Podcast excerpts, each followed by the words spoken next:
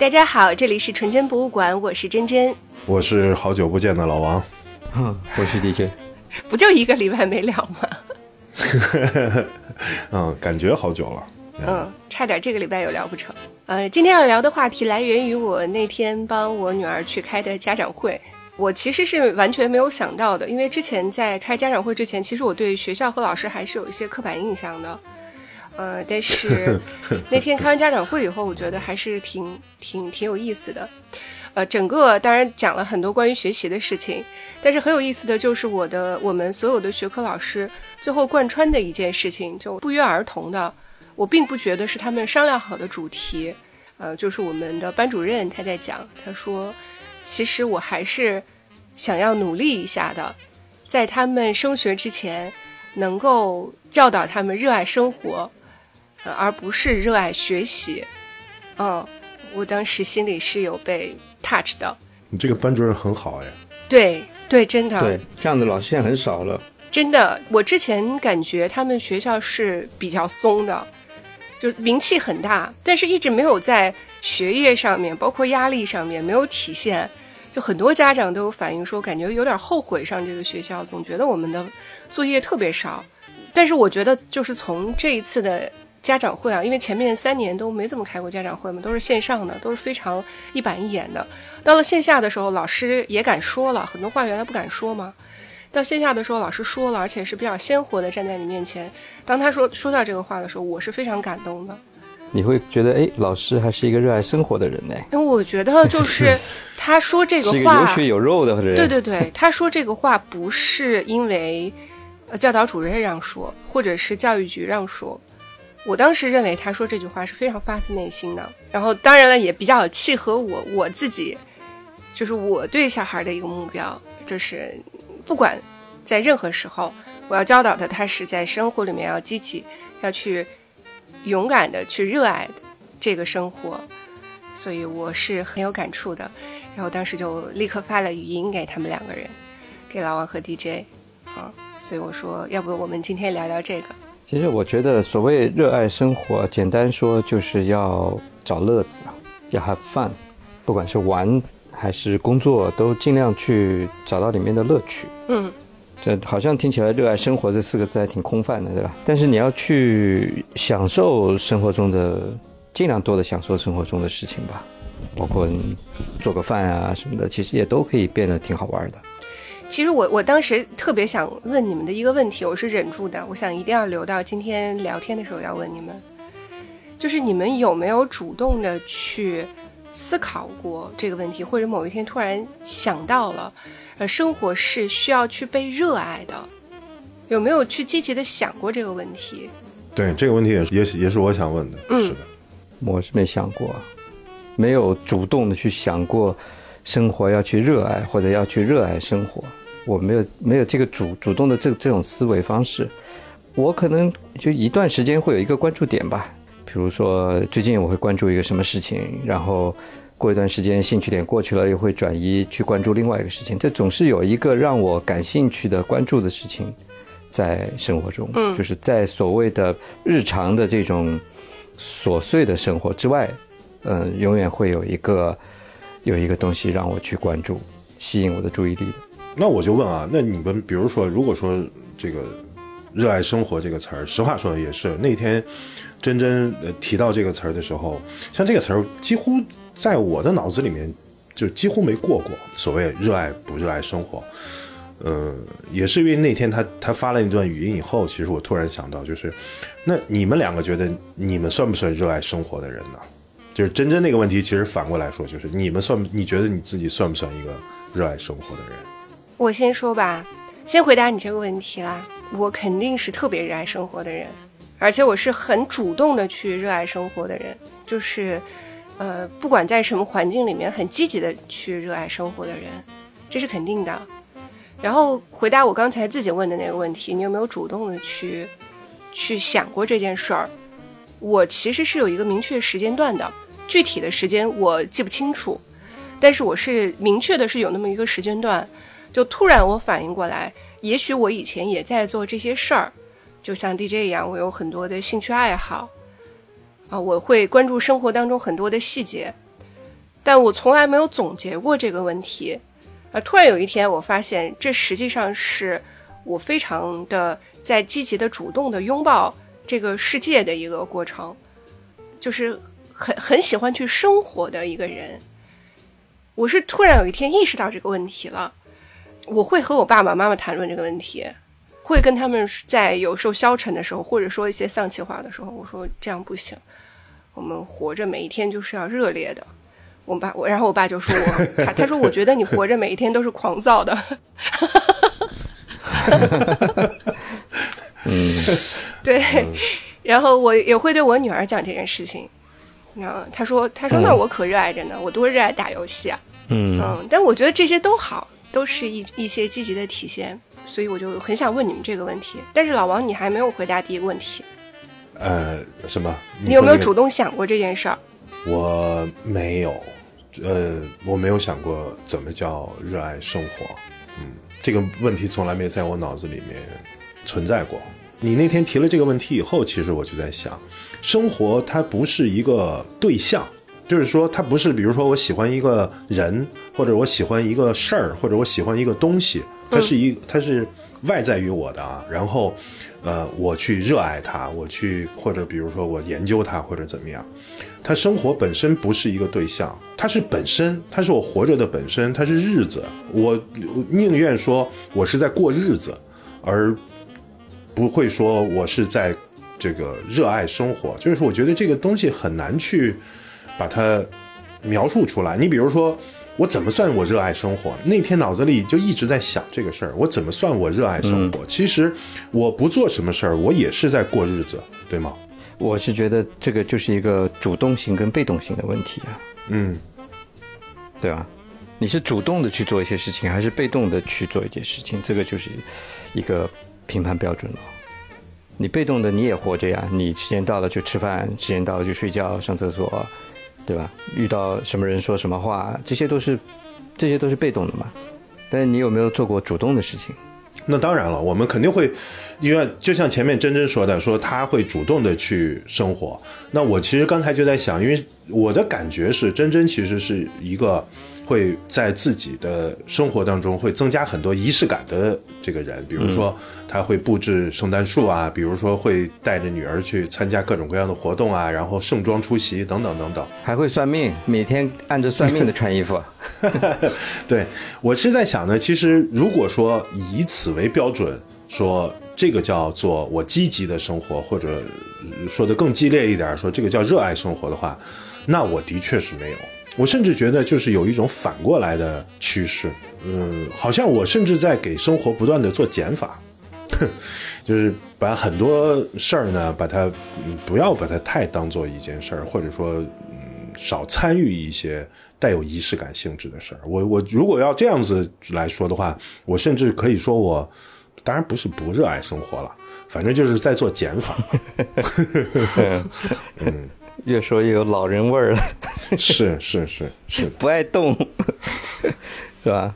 嗯。首先啊，我我要说的一件事儿就是，我其实并不太喜欢“仪式感”这个词儿。嗯。这个词儿让这件事情变得庄重了起来，变得嗯。刻意了起来。嗯。嗯，比如说你说过年这些事儿，或者是圣诞节这些事儿，呃，你你可以说它是仪式感，但在我看来啊，我觉得这是我在我有没有在认真对待的一个事儿。我做这些并不是为了仪式，就不是为了，比如说符合这个节日的规矩，这不是我要做这件事情的初衷，而是说我想认真的对待它，我也想认真的对待我自己，我也想认真的对待我生命当当中，我觉得这是过去的一天，我就想认真的对待它。就说仪式感好像总它有一种怎么说比较作的那种感觉，是不是？就做给别人看的那个感觉，对对，就是表现给别人看的那种感觉，但不是。嗯我没有发朋友圈的意愿，我也没有特别想要告诉别人的意愿，我就是自己特别开心。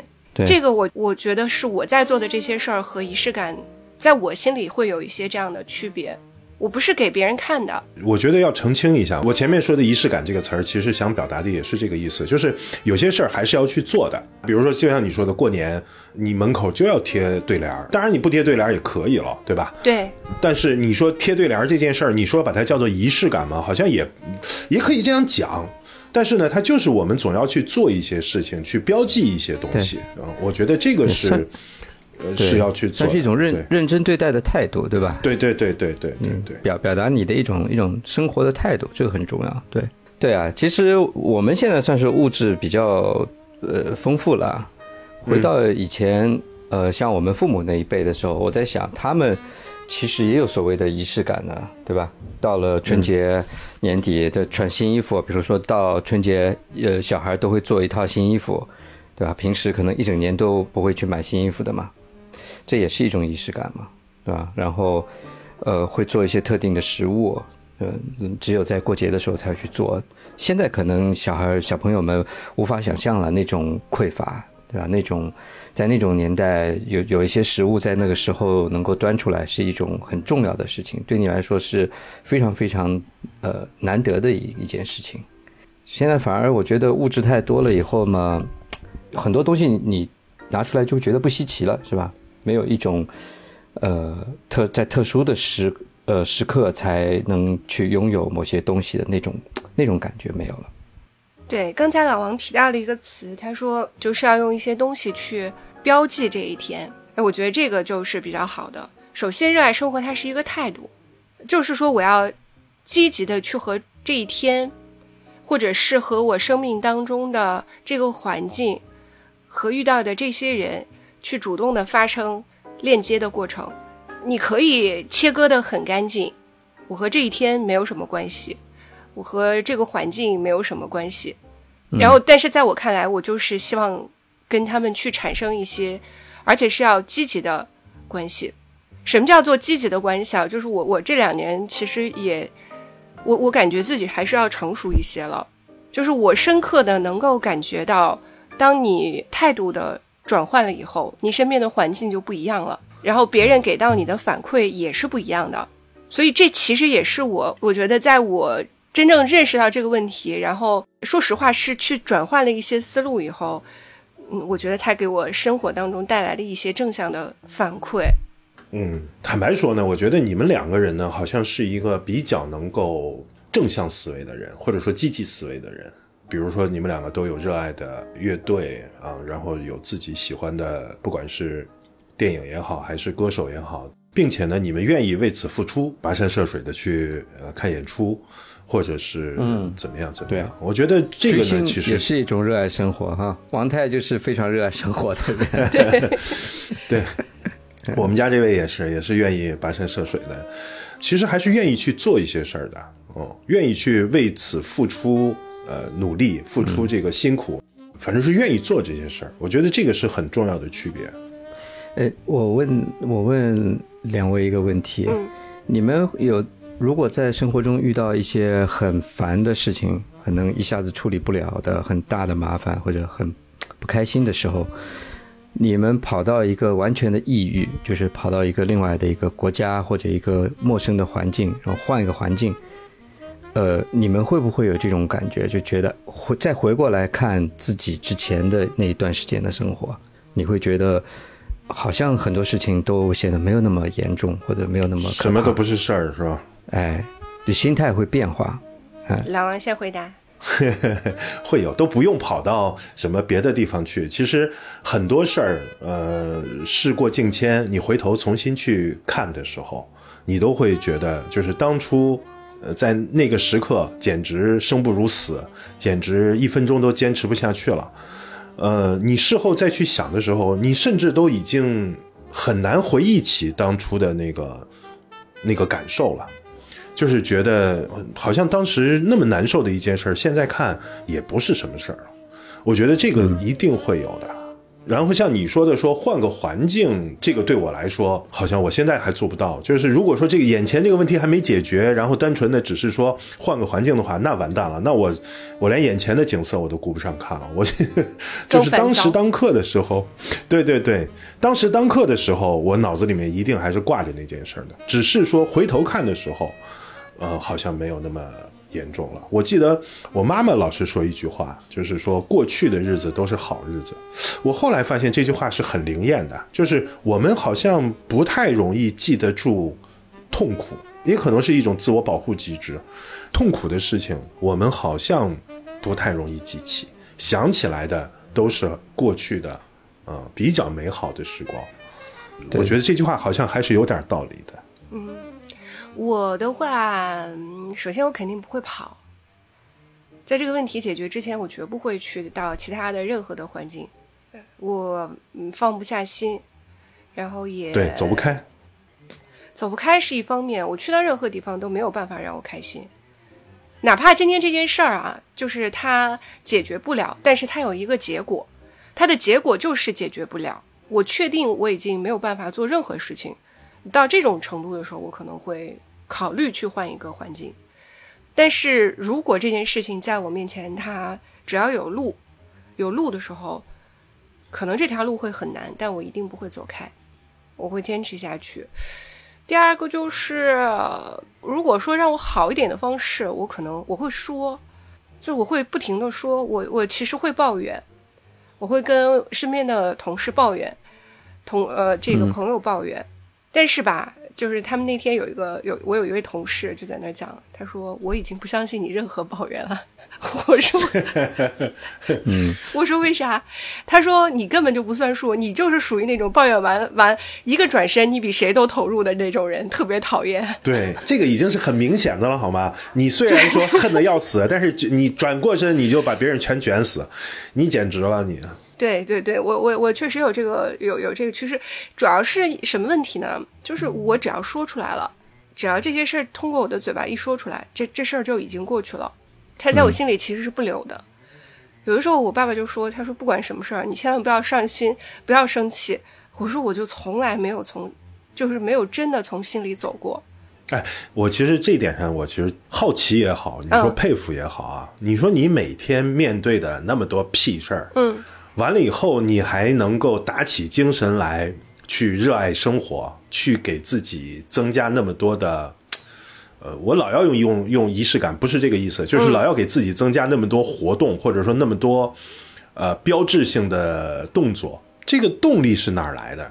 是是觉得我不愿意，因为我有那么多烦心事儿，所以我就放弃了我自己的生活，是这个意思吗？还是说是别的一种什么东西？这个我既好奇又佩服。工作对我。就不是生活，对工作这个事儿，它很难影响到真正的影响到我。说真的，嗯，就不管我今天在办公室里被小孩气了，还是被老板骂了，但是我的这个心情基本上就现场解决了。我回来呢，嗯，可能也会烦，但是我大部分，比如说通过给家里人的倾诉，我甚至会给我女儿说的，我说我今天好烦呀，你妈妈。然后他就会变成成人的样子，然后抱抱我说：“嗯，宝宝不烦不烦。”他就会这样，然后我就好了呀。好好玩。都这样了，我还有什么不好的？这是第一，就是我没有真的把这个事儿特别当件事儿。第二个呢，就是，呃，我也没有把热爱生活，就是所谓的你说我要去准备一些东西，譬如说啊，圣诞节还要准备要请别人来我们家吃饭啊，然后要准备各种各样给家人的礼物呀。我今年给每每一个家里人都有一份礼物。呃，要挑选，要想送到哪里，要想怎么包装，要想给他们送什么。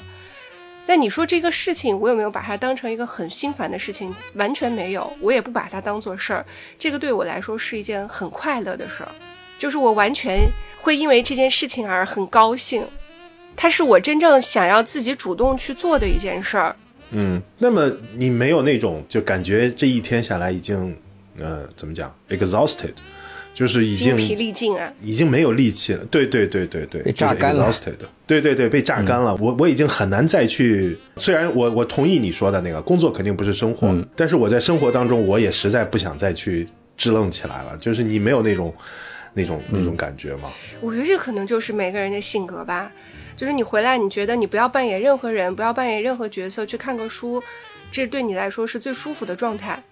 那对我来说，最舒服的状态就是我回来拆个包裹，然后把这树弄起来，然后然后费好大劲儿给它挂上灯，费好大劲儿给它装饰好，再把地上打扫干净。点灯的那一刻，就是我特别特别高兴的时候。就这个对于我来说是 是很让我觉得做自己的那一刻。我自己就是这个样子。好厉害，那我确实是佩服。对，可能我本人就是这样一个 特别高兴的人。呃，就本质上来说，我也会烦嘛，但是我还是一个比较高兴的人。刚才想起来一件事儿，小时候，呃，咱咱们小时候过年不是家里亲戚要来回走动吗？我们家每一年到这个时候，我其实是特别特别的期待别人到我们家来，我很期待很期待，然后我就会把家里呃打扫的很干净。这个我们家打扫的这些活儿，但凡我能做的，力所能及的都是我的，包括擦擦玻璃。我特别喜欢擦玻璃。你跟 Monica 一样，你就喜欢做那个 host。我喜欢这件事儿，我特别喜欢擦玻璃。我觉得把擦玻璃擦特别干净，是我一件让我很高兴的事儿。我是 Monica，嗯，好的。对，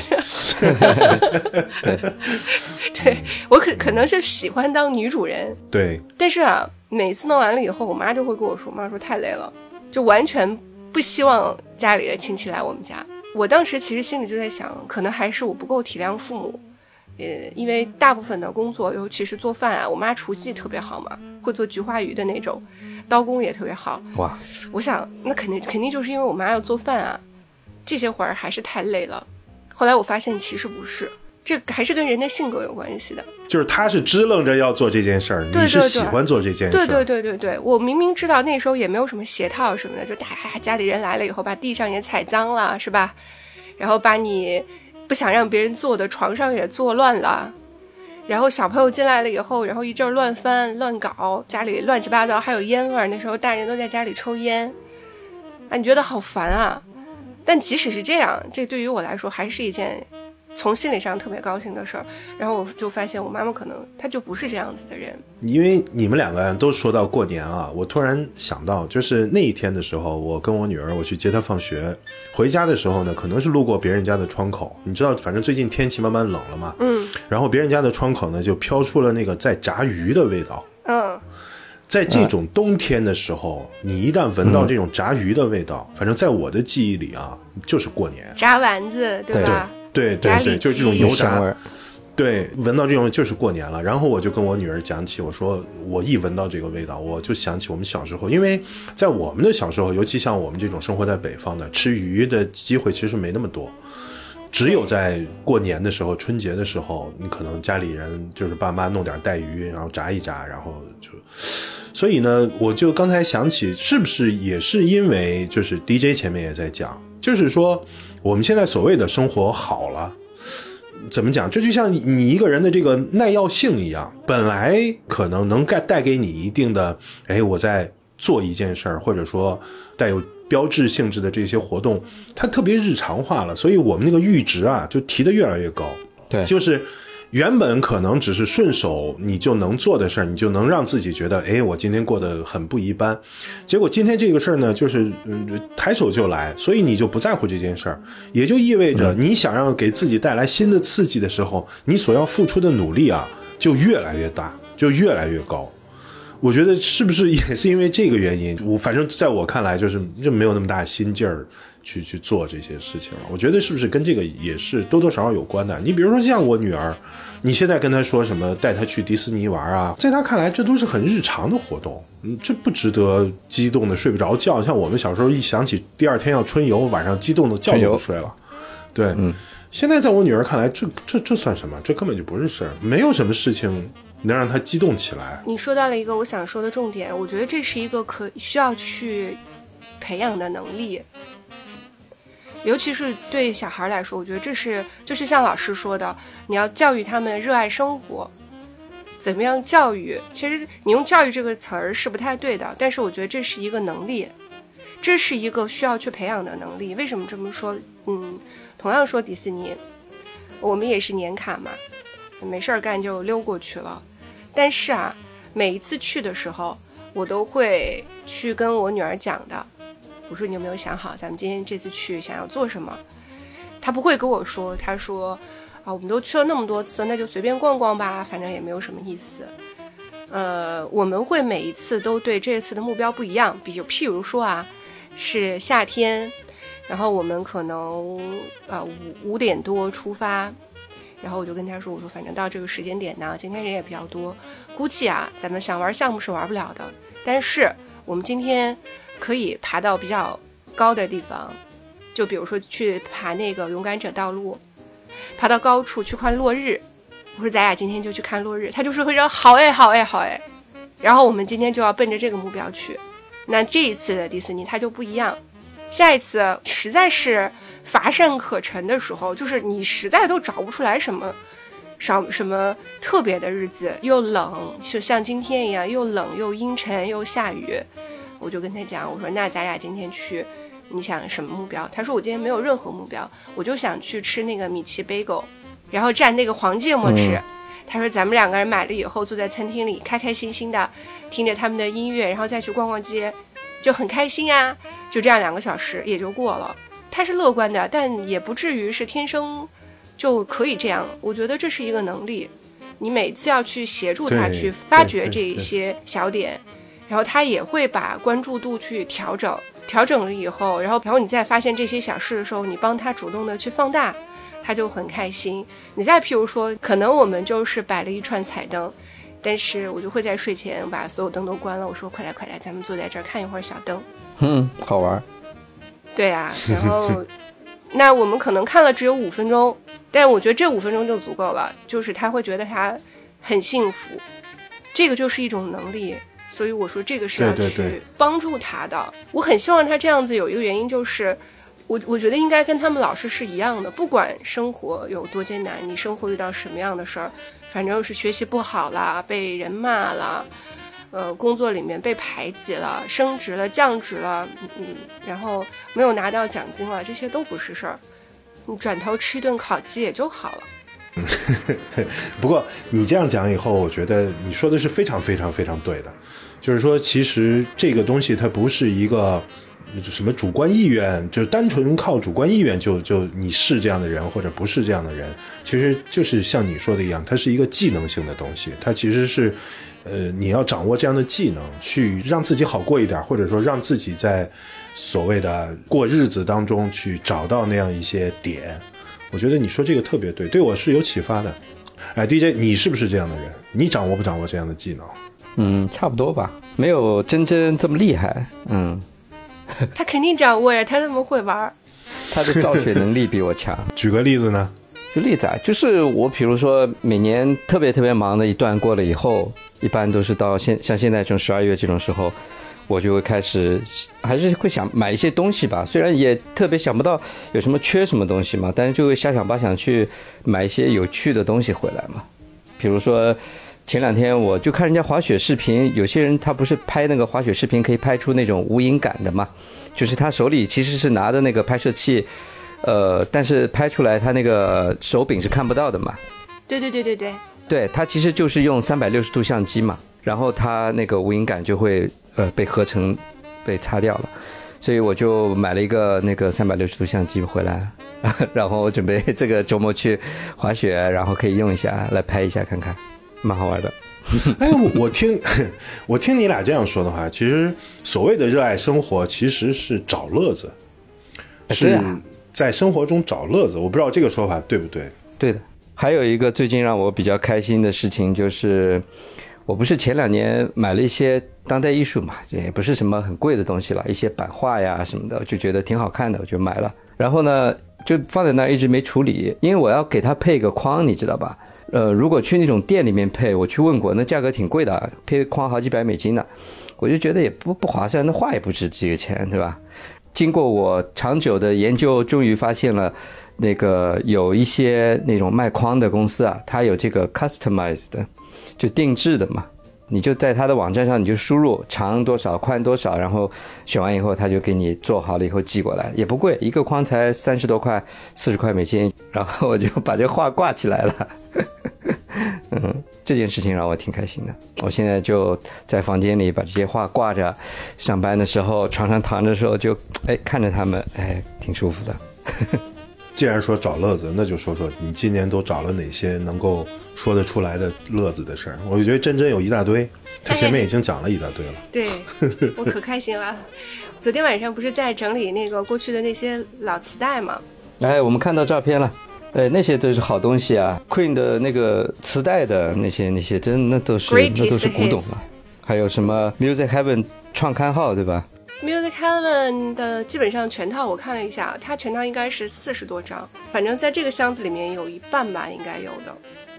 我我跟你讲一个特别有意思的事情，我昨天不是把打口袋放出来了吗？我可高兴了，就激发了我我的购物欲，我就上那个闲鱼啊、淘宝呀，我就去找打口袋。首先你搜这三个字的时候，它出现的是一个仪器，是一个工业上用的仪器。打口袋哦，然后 我就搜词儿的意思都变了是吧？没有了，然后我就搜打口磁带，在闲鱼上面都几乎没有了。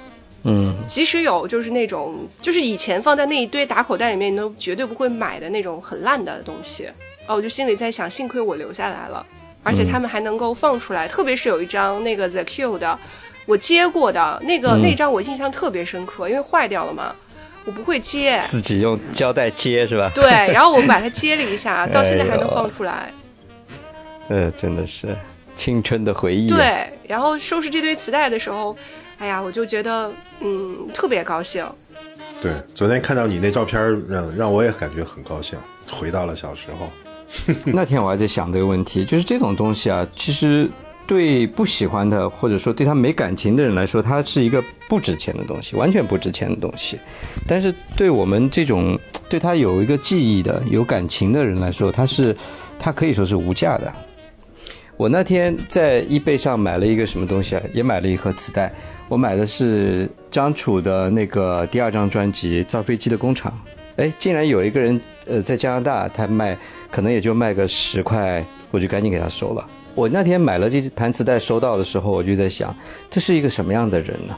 就是说，你会呃在那个年代去买一盘张楚的《造飞机的工厂》这样一张专辑，还把它从中国带到了加拿大，然后隔了那么多年以后，用那么便宜的价格把它卖掉，我我就在想，这个卖家到底是一个什么样的人？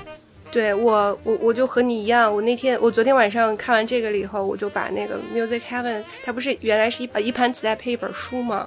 我去找这本书了，还真的有人卖。嗯嗯，你就把它凑齐了呗。凑不齐，但是它是只有零散的几本儿。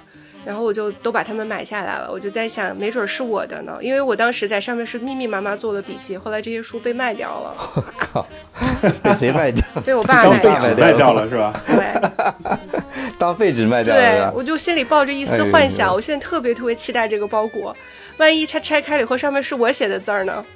所以我觉得啊，就是刚才说到。没有什么物质上没有什么能够在太让我们感到激动的东西了。其实到了到了我们现在这个时间，我觉得很多时候就是在买这些旧东西，特别有意思。太老了吧？我们就开始 就买自己小时候的玩意儿。一个小时候，一个是像我这两年会买一些黑胶，我觉得这个就是也。因为我会买一些，比如说出版的啊，啊，第一版的这种，或者是签名的，那就是买比自己还要早的东西，那就更老的东西。然后我今年有一个比较让我感到简陋的事情，或者比较开心的事情，就是我想买一张 Jim Hall 签名的黑胶嘛，就买了他的那个 Concerto 那张，就是蓝色封面有一个大石头，石头那个石头脸那张啊，嗯，哎，对对对对，就买了这张，结果。这张来了以后，我一看，它上面不光有 Jim Paul 的签名，还有 Chet Baker、Paul Desmond 跟 Ron Carter 的签名，嗯赚大了，牛逼吧？赚大了。我说，哎，这哥们什么意思？捡了一个漏吧？我觉得，哎，这个还挺开心的一件事情。嗯，那看来不错。这个这么这么平凡的日子里面，还有一些还有一些小的这个幸福的点，呃，至少是可以通过花点钱可以解决的。那这个太幸福了。对，而且它这个让你感到愉悦的这个程度是远超于你花的这一点点钱的，对吧？就像我我前一段买了那个庆，买了一个那个敲的这个 这个玩意儿，哎，就放在我桌边。现在我每天早上起来或者随便什么时候工作休停下来的时候，我就敲一下。你今年买了多少挺舒服的东西？哦，我的马黛茶还没喝完。对呀、你还有马黛茶呢。我还马黛茶的茶具那一套呢。哎，我就是对有时候脑子就转啊转转啊转，这些奇奇古怪的想法，就买一些这种东西呗。对，我觉得这个其实就是说的，就是找乐子。真真讲的那个，所谓热爱生活，其实这个是第一个是有技巧的。那么其实本质上来讲，其实就是找乐子。你比如说很普通的去迪士尼逛一圈，那可能像我去，可能真的就是去逛一圈，走到哪儿算哪儿，然后时间到了就走就回家。但是像真真说那种，哎，我今天给我自己设定个小的任务，我把它做了，我觉得这点，嗯，是学到了。但是我确实还是很佩服了，确实很强哎。你可能这种事儿，我可能做一天是可以的，做一次是可以的，但是你让我在日常生活当中把它坚持下去，我觉得这个哎，所以我说这个东西，呃，一方面我觉得就是有一些东西是需要培养的，因为培养了这个能力以后，你会比较容易高兴起来。另外一方面呢，也不能强求，嗯，就你不是这样子的人，你不能强求你成为这样子，也不能因为我不能够，比如说跟某个人一样，然后你就会觉得很沮丧，很或者是很焦虑。这个我觉得千万不要有，就是大家是不一样的人。我只是觉得有一些事情可以做的，在力所能及的范围之内的话，你是可以让自己开心一点的。而且我觉得还有一件很重要的事情，就是一定要投入，你一定嗯不要保持时刻的脑子清醒。为什么我们需要去喝一点酒？可能嗯就是你知道需要一些外在的力量，你需要一些东西，让你回到那个环境去。嗯，我觉得这个其实也有也有一点不一样。就像你前面讲的，你做了这些事儿，但是你不会把它发朋友圈，对，对吧？这些事儿是为你自己做的。那现在很多人做的很多事儿，实际上是为了让别人看到我在做什么。啊，对，那这个实际上是有一个区别的，就是比如说我今天发了这个，如果没有人给我点赞，我会失望的。那 其实它这个就带有一种表演性质了，就是必须得得到别人的目光的时候，他才确认自己确实是幸福的。那我觉得其实你前面说的那个跟这个东西之间是有一个本质区别的。对对对对对对对。嗯，对我不是活在别人的目光下，我是在为我自己做某些事儿。对对对这个是，有好多事你做了，其实根本就没想过要跟别人说的。对，不是用来分享的。对，只会跟像我们这种呃很 close 的朋友聊天啊，提起，对吧？你没事不会去说这些事情的。还是说，我就我说我女儿开家家长会这个事儿，呃，嗯，如假如说啊，老师说她学习不够好，或者是怎么样的，这些事儿，我说实话不足以让我产生焦虑，因为我打心眼儿觉得，我觉得对他不是什么大，就是对我来说不是什么大事儿，我总觉得他智商正常，情商也正常，不太可能会特别差。但如果说他会出现对生活当中的这些事儿很迟钝，然后没有任何兴趣，这个是会让我非常焦虑的事儿。我觉得这真的是我想说这个话题的根本，哪怕是一件小小的事儿，但是你要真心的为他高兴，那今天就是过得很好很好的。比如说啊，今天我买，我今天中午吃寿喜锅，我买了盒马的四种牛肉，然后这四种牛肉都不一样的啊。有不同的牌子、不同的涮的时间。然后我今天中午在这四种牛肉当中，我花了很多冤枉钱，但是我今天在这四种牛肉当中，我找到了一种牛肉特别特别适合做寿喜锅，口感、嫩度、厚度都非常符合我的标准，然后我就觉得特别高兴。记下来，下回别忘了。对我下回就会专门买这种牛肉，然后我也会给我女儿说，我说我今天好高兴哦，妈妈妈妈今天选到了一种完美的牛肉。她不会拆台，她不会说，那你不看看你多买了其他三种牛肉多浪费啊？她不会这么说，她说哇，妈妈你好棒哦，然后我们两个人就会拍手，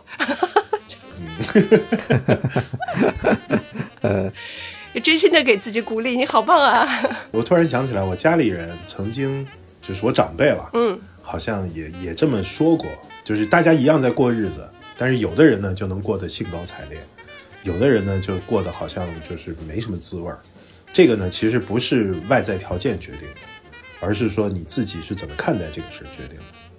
就是你刚才说这个话，确实让我想起了这个说法。我觉得这个确实是个技能，这个是个本事。嗯，我在这上面可能就做的不好。对，其实啊，就是我也有，说起来好像我怎么样一样。对，快说。对，其实我也有，但是我这个呢不是自己设计的，而是那种偶遇。比如说我前一段时间。就是水稻成熟的时候，那一天我恰好开车穿过一片那个稻田，就是夕阳西下的时候。因为可能像我们这种就是一直在城市里生活的人，没怎么见过真正的水稻田。我大概就是去年才见过真正的水稻什么样。然后那天的时候，我一个人开着车，然后天气也很好，然后夕阳西下。那一刻啊，我突然就体验到了一种活着的幸福。嗯，就是人活着，你能够在此时此刻。能穿过这样一片稻田，我当时就把车窗全部摇下来，你你闻闻那个空气的味道，而那一刻我是感觉到我热爱生活，我觉得很幸福。我在那一刻的时候，我就突然感觉到我和这个地球，我和这些植物，我和这个世界是其实是连在一起的，我会有这种幸福感。嗯，我突然想起来了，你让我们看的那个书。太古，太古是吧？我咬牙看到一百多页了。太古和其他的时间是吧？你可真行。我又咬牙又又没有特别咬牙。我刚想起来是哪一段呢？就是那个女的麦穗和那棵树结合的那一段。这一段是目前看下来让我印象非常深刻的一段。是，就是我现在反而对这种神秘兮兮的东西会觉得特别好。其实我们是活在土地上的，我们是活在泥土里面的人。因为我们做了太久的城里人，所以呢，我们就会觉得，比如说，呃，磁带，我不是在否定你前面说的东西啊，我我我只是想说，就是比如说，我们会活在很多被人造的东西打动，呃，磁带啊，或者说是什么建筑啊，或者是什么乱七八糟的东西，嗯，但是我现在越来越感受到，其实就像这个小说里面《泰国和其他时间》这本书里面讲的，其实我们。应该是感受到你和这个世界的连接和人的连接，其实不需要经过那么多的手续，不需要经过那么复杂的东西，其实就是很简单的。我放下一颗种子，然后期待它长大，期待它成熟，然后嗯，我就有收获。我觉得这个东西是很让人觉得踏实，然后觉得温暖的东西。我今年有好几次。这种时候，其实都是在接近于自然、接近于天然的时候，我会有这种感觉。反而是在城市里面待的越来越久以后，我会感觉特别不好。你就像今年我去了一次东京，我在东京里面他妈的整整待了十天，当然这也也是因为我姑娘的原因了。我他妈在秋叶原转了有四五天。我说实话，日本在我这儿原先觉得是个挺好的一个休闲度假的地方啊。我他妈经过这十天，我觉得日本我可能短期内我都不想再去了，被玩坏了。就那个东京彻底让我倒了胃口，你知道吗？太人工了，就是它太城市了，一点意思都没有。所以我现在会觉得，就很多幸福的时候，是我感觉到，我和人在一起，甚至可以说我和土地在一起的时候，我会感觉到幸福。到该去当农民的时候了。是的，其实是去种点东西。我觉得，就这个可能太中国人了啊！中国老人一到老了就想找片地种点菜。我觉得我这个可能太标准了。种菜养花儿。对，对对对。我现在进入喜欢养花的阶段了。我喜欢那种，现在越来越喜欢那种神秘兮兮的，就是不要用理性，而是用心去琢磨的东西。哎，说说今年让你们比较开心的事情吧。我还没想起来呢，你先说。对，我先要说为什么要说这个？你知道为什么让你们看《蜡笔小新》这一集吗？嗯，其实，在过呃，也不是说说过年吧，或者过新年，有有几样事情是我就想起来，我就想我要去做一做的。一个是看《Friends》的第五季的第十一集，这么精确，这么精确吗？为什么？你去看了就知道了。然后还有一个就是，呃，录音之前给你们说，你们去看一下《蜡笔小新》，还有一集叫“咱们一起排名吧”，其实也是的，就是过节的时候一家人在一起要做的一件事儿，这个都是都是会让我很高兴的事儿，所以这是 DJ 为什么说咱们来想想今年都做了哪些高兴的事儿的原因。想想今年被生活感动也不是感动了，就生活让你开心的那么一瞬间吧。像老王在田野里闻到麦穗的香味，这种瞬间就挺好的。我我觉得今年反正一个很开心的事情就是又可以开始旅行了嘛。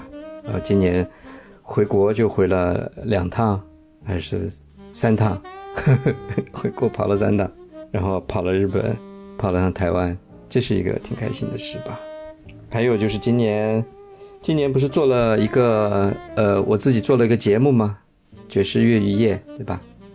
然后一月十几号上线的，到前两天是八百粉丝啦。嗯，这也是挺开心的一个事情，好像每天都看一下看一下，它在往上涨，嗯，很有意思，还算是比较认真的固定时间的在更新吧。还有就是，呃，我们公司被偷了。然后小偷啥都没偷走。嗯，哦，对哦，是发生在今年哦。对啊，呃，夏天也是好巧不巧，平时我都不是最后一个走的嘛。呃，我今年大部分时间也都在家里上班嘛。那天我去公司了，然后又正好忙到比较晚，就是我最后一个走，我锁门。那我就好巧不巧，那天就脑子就没带出来吧，忘了打开那个警报系统嘛。然后那个小偷呢，就是从侧面一个窗子敲碎了进去。哎，他进去以后就发现，哎，这个办公室竟然没警报系统，他就慢悠悠的开始在里面晃荡。所以从这儿就证明，一个公司最没用的是老板，你知道吗？平常不去办公室嘛 还没事儿，去一趟办公室你他妈就惹祸。对，就惹了祸呀，然后他就在里面晃荡晃荡，他晃荡了快一两个小时呢。结果他就他也没拿什么，嗯，拿了一些我们在维修的 残次品，拿了一台坏掉的旧电脑放在放在办公桌上，没人在用的。其实我当时听到这个消息呢，我最担心的是我放在办公室里那些收藏品，就我的那个。呃，Keith Jarrett 的签名的黑胶啊，这些这些东西，这些对我是非常重要的、非常珍贵的东西嘛。然后去看，结果他什么都没拿，这也算是一个小确幸吧。嗯，这个小偷要是总结今年最倒霉的三件事里面，这件事情要高中榜首。太生气了，好不容易去偷一次，盯了一年多，结果偷出来全是坏的。下面谁说啊？真真说。我先说啊，我第一开心的事儿是去了美国。哦，对，是是今年去的，今年夏天是吧？就是从各种意义上来说，这件事儿对我都很重要。毕竟是从小听大口袋长大的人。对，嗯，对。然后这这件事情真的很重要，为什么呢？因为时不时的回来，有一天啊，我跟我女儿在那个路上，我们在散步，我们一边散步一边要聊很多很多事儿。那天突然走到那里的时候，夕阳落下了，然后他自己跟我说：“他说妈妈，你还记不记得我们在美国看过什么什么样？”他说：“哇，去美国好开心啊！”我说：“是啊。”我说：“你看有这样一次旅行，虽然它只有短短的两周，我说但是我们到现在想起来都很高兴，对不对？”他说：“是的，是的。”呃，所以我觉得给我带给我的那个意义和这个回忆是非常非常非常非常让我高兴的一件事儿。嗯，第二件事儿是特别 特别好玩儿。嗯，是这样，我有一个戒指，这个戒指很大，我喜欢戴大戒指，我的手又小，所以经常戴着戴着它就掉了。然后这个戒指发生了两两次，就有一次走走着走着，我就突然发现这戒指掉了。当时我在地铁里嘛，我就想算了吧，掉就掉了，我就回去了。回去了以后，晚上在翻东西的时候，那个戒指就在包里，它掉到包里了。我当时就特别高兴，我就说，我就给我女儿说，我说你看，是我的，他就跑不掉吧。嗯。后来过了不久，这件同样的事儿又发生了一次。我在我们公司出门的时候，我发现不见了，不见了以后，我当时和叉叉走在一起，他说，哎，他说那戒指很漂亮，你你赶紧去找找。他很着急，我说不找了，我说他该出来就会出来的。到了晚上一翻包，他果然又在包里面，他就就是滑落在包里了。他都怀疑你是不是故意想把它丢了，而且是穿了很多，我都不知道，我手也没有进包，它应该就是从空中这样掉进去包里的，有这么一个过程。嗯，这事儿发生了两次，然后后来又发生了第三次，这戒指就彻底离我远去了。还 有第三次，还有第三次，然后第三次的时候，我是这么想的，我觉得前面两次我们在一起是我们我们彼此之间的缘分还没有到。第三次的时候，肯定是你知道吗？有一些坏事要发生在我身上了，他知道了，所以他替替我抵挡了这些灾祸，然后他就舍弃了他自己。嗯，虽然我很喜欢那个戒指，但是我一点都不生气，甚至还有点小高兴。这是，这是第二件事情。第三件事情，其实真的还挺无聊的，就是我最近不是给你们一直在说那个综艺吗？嗯啊，我可以四十期那个四期，哎，那个那个真好看，这两天我都下饭都靠它了我，可 喜欢看了，我就。嗯，真的挺好看的。对对对对对，因为我自己运动一般般嘛，我就唯一稍微擅长一点的运动就是那个游泳，然后前段时间不是还学了一下蝶泳嘛，我觉得特别好玩儿。但是呢，我、我我很喜欢，比如说在做有氧运动、跳操啊，或者是游完泳啊，这种它给我带来的快感。我更多的时间是因为主要是没时间，但我如果有时间去做这件事情的时候，我是能感觉到那种肾上腺素飙升的那种刺激的，我非常喜欢这种感觉，所以我其实很喜欢看竞技类的节目。所以这个这个综艺从一开始我就在追了，但是我没有告诉你们。我为什么告诉你们呢？是因为老王都开始看离婚的综艺了，我心想，那我得告告诉你们。拯救他。对啊、我说都无聊到这个程度了，那一定要去看这个。呃，它是每周六晚上在更新嘛，我就特别高兴。每周六的时候，我都会叫我女儿，她她就像我生活当中的一个可以坚持的事情，因为我们全家人都很爱看，难得有一个大家都喜欢看的东西，然后坐在一起脚趾抠地，特别着急，特别激动的把这个看完了之后，哎呀，我想了半天，我今年要说什么高兴的事儿呢？我今年把牙弄了，这件事儿呢，其实是一个对我来说是个下了很大决心、拖了好多年的一个事儿。嗯就是因为这个牙周炎严重嘛，这个老掉牙，所以呢，其实我后面有就是有已经有几颗牙不是自己就等于是脱落了嘛，自己活动了，然后掉了，然后我后来就一直拖着没有去弄，呃，大概前后也拖了两三年了。我总是想着等我忙过手上这一段事儿以后再说，以后再说。结果就是到了今年的十月份吧，九月份、十月份的样子，实在是拖不过去了。然后后来我就下定决心去把它弄了，所以这件事儿我还是挺开心的，而且我还获得了那个医生的夸奖。那个医生说说你还挺坚强的，嗯 一口气做这么多颗牙，是个狠人。对，是个狠。他说你还挺狠的，嗯 对，终于把一件比较麻烦的事儿下定决心把它了了。虽然现在还没做完啊，因为这个种牙的过程其实蛮久的，可能要到春节以后才能全部。哎，你是因为你掉牙了，对啊，牙周炎严重啊，然后就牙根就萎缩了嘛，牙齿就活动了。这个其实就是我们过去说的老掉牙嘛，老掉牙，老掉牙，其实老掉牙。哇，你说的这简直就是我人生当中最大的噩梦，就是我经常做这个掉牙的这个梦，什么舔了一下，然后这个牙就掉了，太恐怖了。那倒没有那么夸张了，就是牙周开始发炎嘛，比如说牙齿保持的不太好，或者像说牙结石比较比较多，没有及时去洗牙的话，它慢慢的就会导致你的这个牙根萎缩，然后牙齿就开始松动。那反正不管怎么说，我今年把这个事儿了了，我觉得是一个挺好的事儿，就是终于踏实了。那第二个事儿就是说起来，就是虽然我这件事让我恨上了日本，不是恨上日本，没那么爱，没没那么爱去日本玩了。但是毕竟我今年还是带着孩子去了趟日本，也是策划了很长时间了，他也是跃跃欲试。虽然 虽然过程说实话有点有点熬人，但是总归来说也算是出去了一趟。我刚才在想第三个事儿啊，如果一定要说第三个事儿的话呢，我觉得我觉得其实就是播客，就是咱们搞的这个东西。嗯在我笔记本上，我现在看到有一百多个文件夹，看着这个东西一点一点的数字越变越大，越变越大。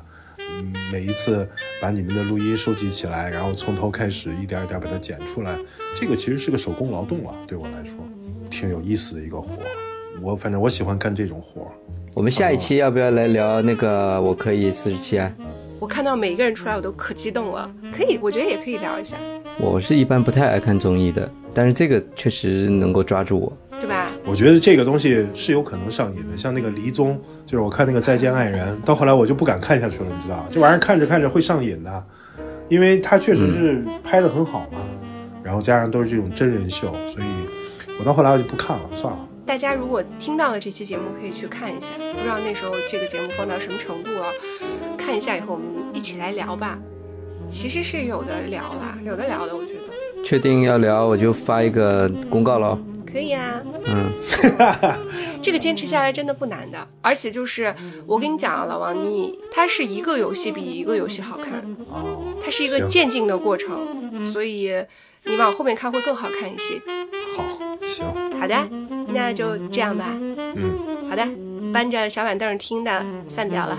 这里是纯真博物馆，我是真真，我是老王，我是 DJ，拜拜。拜拜。大家圣诞快乐，拜拜。